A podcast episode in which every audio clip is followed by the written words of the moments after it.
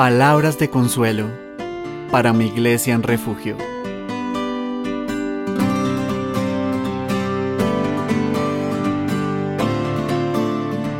Hoy estaremos meditando en Éxodo 28, 40.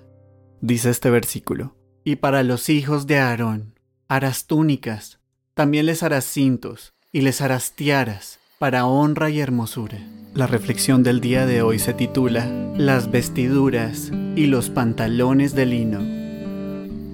Habiendo terminado de acompañar a nuestro levita a lo largo de su paso por el tabernáculo, empezaremos hoy una nueva travesía, esta vez viajando a lo largo de un nuevo conjunto de detalles que, aunque en aquel momento contaban ya con un precioso significado, hoy resultan para nosotros aún más vivos que nunca en vista de que tenemos en nuestras manos la revelación completa de Dios para poder entenderlos. Así pues, daremos hoy comienzo al maravilloso estudio de la anatomía de las vestiduras sacerdotales. Dios había mandado por boca de Moisés ordenar a expertos confeccionistas, diciendo, las vestiduras que harás son estas, el pectoral, el efod, el manto, la túnica bordada, la mitra y el cinturón. Hagan pues las vestiduras sagradas para Aarón tu hermano y para sus hijos, para que sean mis sacerdotes, según nos cuenta Éxodo 28.4. En este punto es importante aclarar que aun cuando todos los levitas debían hacer uso de las vestiduras blancas, de las cuales hacían parte la túnica, los pantalones, el turbante y el cinto,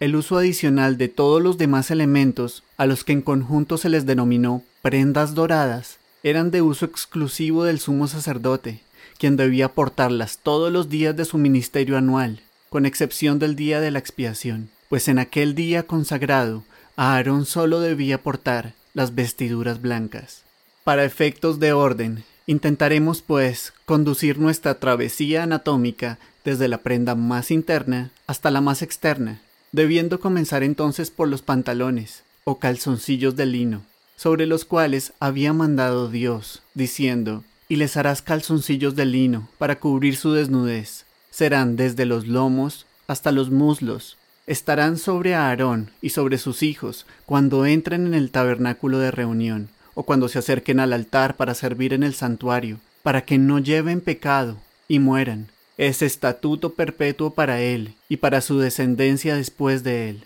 como nos cuenta Éxodo 28 del 42 al 43. Estos pantalones, como vemos, consecuencia de la caída de Adán en pecado, según Génesis 3.7, simbolizaban ahora la pureza y la modestia delante de Dios, así como también la gracia y la misericordia divina, lo cual debe conducirnos a reflexionar en al menos dos cosas. Lo primero es que aun cuando nuestra razón nos diga lo contrario, al Señor sí le importa el valor moral de la ropa que vestimos delante de Él y delante del mundo, evocando un claro mensaje tanto para las mujeres, diciendo que las mujeres se atavíen de ropa decorosa, con pudor y modestia, no con peinado ostentoso, ni oro, ni perlas, ni vestidos costosos, sino con buenas obras, como corresponde a mujeres que profesan piedad, como nos cuenta Primera de Timoteo 2 del 9 al 10 como también para los varones, diciendo, No vestirá la mujer traje de hombre, ni el hombre vestirá ropa de mujer, porque abominación es a Jehová tu Dios cualquiera que esto hace, como nos dice Deuteronomio 22, 5. Pues aunque el mundo quiera imponer y legalizar lo opuesto, lo cierto es que Dios no ha cambiado ni cambiará su ley con respecto al modo en que hombres y mujeres debemos vestir delante de Él. Pero en segundo lugar, y aún más importante, Debemos recordar que aun cuando Dios diseñó estos vestidos en misericordia para Aarón y los levitas,